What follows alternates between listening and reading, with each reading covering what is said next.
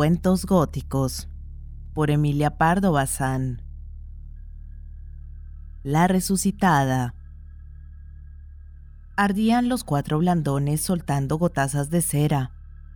Un murciélago, descolgándose de la bóveda, empezaba a describir torpes curvas en el aire.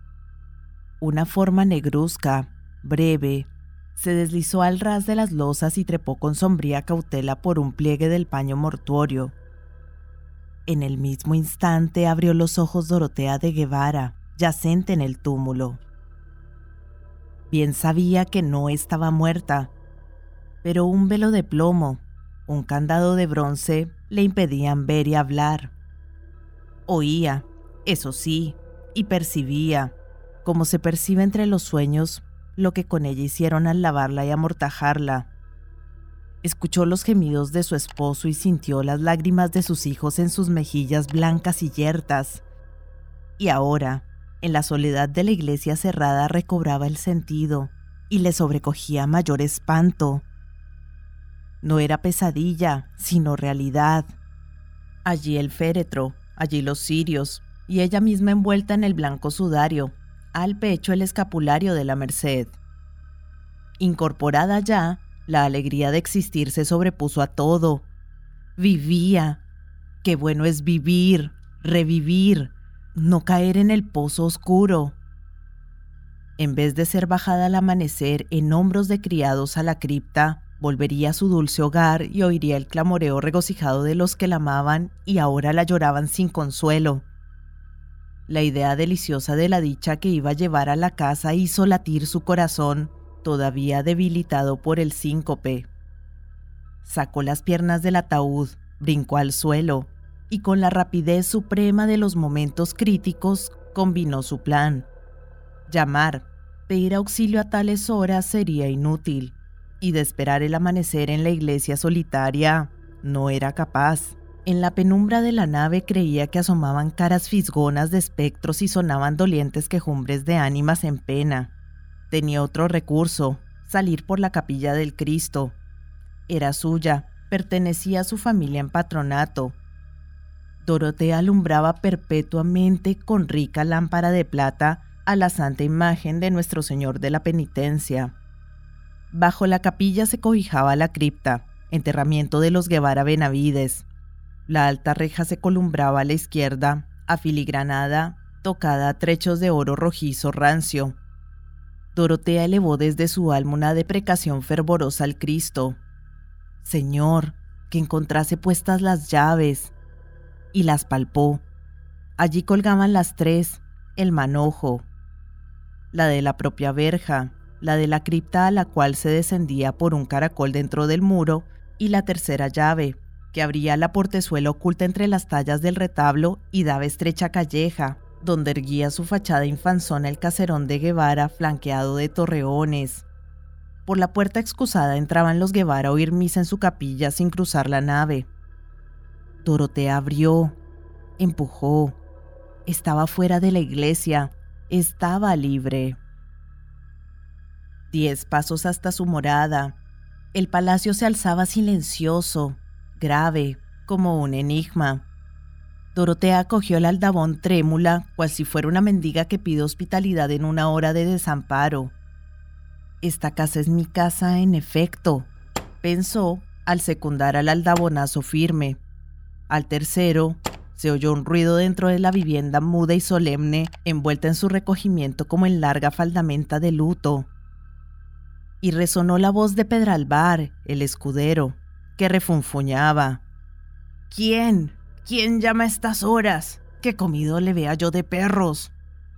Abre, Pedralbar, por tu vida. Soy tu señora. Soy doña Dorotea de Guevara. Abre presto. Vaya, señora mala el borracho. Si salgo a fe que lo ensarto. Soy doña Dorotea. Abre. ¿No me reconoces en el habla? Un reniego, enronquecido por el miedo, contestó nuevamente. En vez de abrir, Pedralbar subía la escalera otra vez. La resucitada pegó dos aldabonazos más. La austera casa pareció reanimarse. El terror del escudero corrió a través de ella como un escalofrío por un espinazo. Insistía el aldabón, y en el portal se escucharon taconazos, corridas y cuchicheos. Rechinó al fin el claveteado portón entreabriendo sus dos hojas y un chillido agudo salió de la boca sonrosada de la doncella Lucigüela, que elevaba un candelabro de plata con vela encendida y lo dejó caer de golpe. Se había encarado con su señora, la difunta, arrastrando la mortaja y mirándola de hito en hito.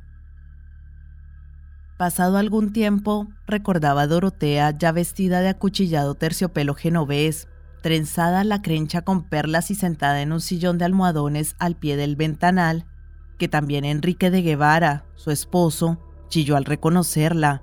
Chilló y retrocedió. No era de gozo el chillido, sino de espanto.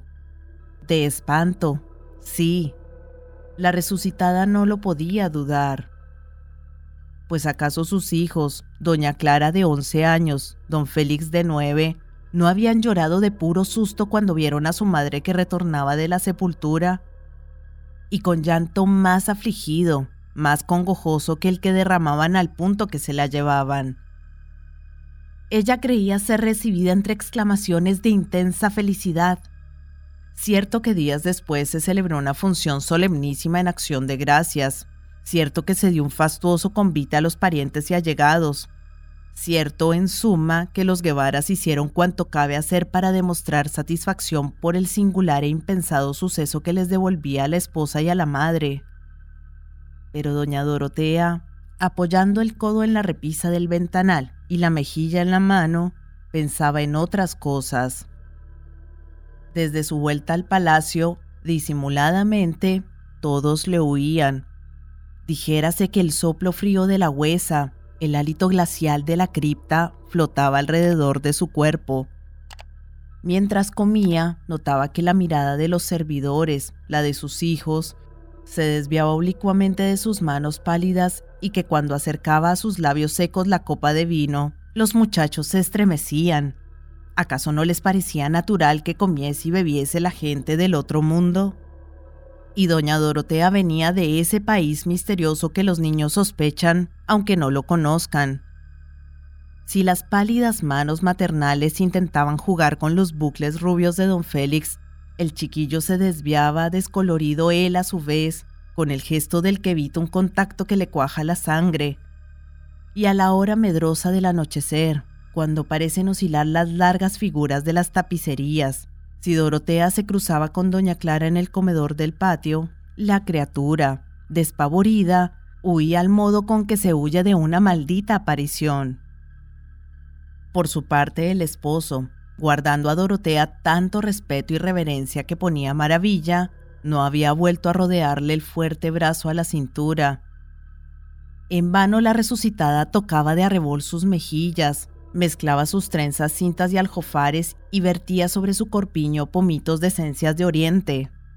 Al trasluz del colorete se transparentaba la amarillez seria. Alrededor del rostro persistía la forma de la toca funeral, y entre los perfumes sobresalía el vaho húmedo de los panteones. Hubo un momento en que la resucitada hizo a su esposo lícita caricia. Quería saber si sería rechazada Don Enrique se dejó abrazar pasivamente, pero en sus ojos, negros y dilatados por el horror que a pesar suyo se asomaban a las ventanas del espíritu, en aquellos ojos un tiempo galanes atrevidos y lujuriosos, leyó Dorotea una frase que zumbaba dentro de su cerebro, ya invadido por rachas de demencia. De donde tú has vuelto, no se vuelve. Y tomó bien sus precauciones, el propósito debía realizarse por tal manera que nunca se supiese nada, secreto eterno. Se procuró el manojo de llaves de la capilla y mandó a fabricar otras iguales a un mozo herrero que partía con el tercio a Flandes al día siguiente. Ya en poder de Dorotea las llaves de su sepulcro, salió una tarde sin ser vista, cubierta con un manto. Se entró en la iglesia por la portezuela, se escondió en la capilla de Cristo, y al retirarse el sacristán cerrando el templo, Dorotea bajó lentamente a la cripta, alumbrándose con un cirio prendido en la lámpara.